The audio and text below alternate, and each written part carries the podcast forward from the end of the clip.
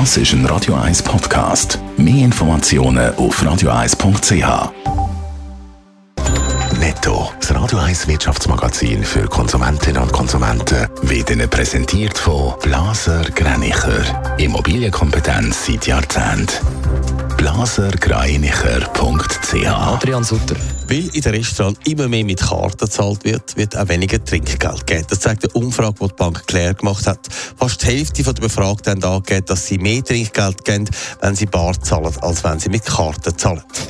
Grosse Schweizer Banken haben im Juli wieder mehr Angestellte gesucht, besonders die UBS und die Credit Suisse haben sich wieder mehr Stellen ausschreiben lassen. Fast 10% mehr Stellen sind im Juli ausgeschrieben als im Vormonat. Das zeigen die Zahlen, die die Nachrichtenagentur AWP veröffentlicht hat. Immer mehr Gemeinden in der Schweiz verzichten am Nationalviertag fürs Feuerwerk.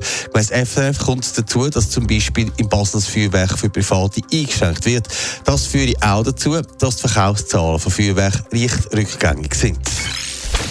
Ja, haben es gehört, es wird immer weniger mit Bargeld gezahlt, es wird äh, Karte gezückt oder twintet. Für das Personal in der Gastro hat das aber eben den Nachteil, es wird, wie vorher von dir äh, erzählt, weniger Trinkgeld geben. Adrian Sutter, wie verändert sich der Umgang mit dem Geld? Eine Bank hat so eine Umfrage gemacht und die zeigt ziemlich deutlich, wer mit Bargeld zahlt, der gibt eher Trinkgeld. Es wird aufgerundet oder halt mal zwei Franken oder mehr angelegt als Trinkgeld. Wenn aber mit Karte gezahlt wird, ist das weniger der Fall. Die Karte wird aufs Terminal gegeben und dann ist gut, Trinkgeld wird weniger gegeben.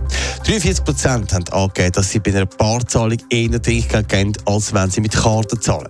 Nur gerade 5 Prozent haben angegeben, dass sie immer Trinkgeld geben, auch wenn sie mit der Karte zahlen.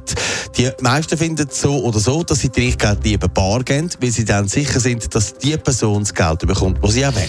Aber es ist ein grosser Nachteil für äh, Branchen, wo Trinkgeld doch so quasi üblich ist. Ja, in der Gastro einerseits, oder auch beim Coiffeur ist das so, dass das Personal eigentlich einen Teil vom Lohn mit Trinkgeld macht. Das heißt, wenn das wegfällt, dann fehlt ihnen ein Teil vom Lohn.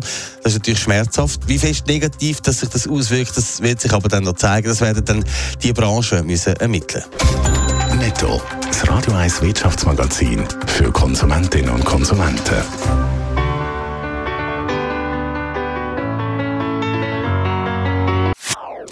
Das ist ein Radio 1 Podcast. Mehr Informationen auf radio1.ch.